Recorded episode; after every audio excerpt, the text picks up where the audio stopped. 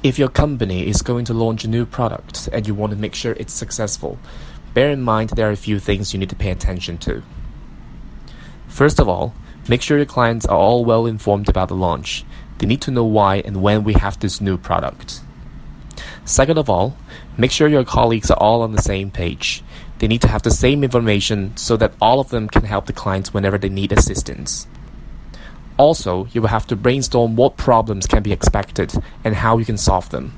This can help your team understand the situation better, and they will not panic when they have the expected problems.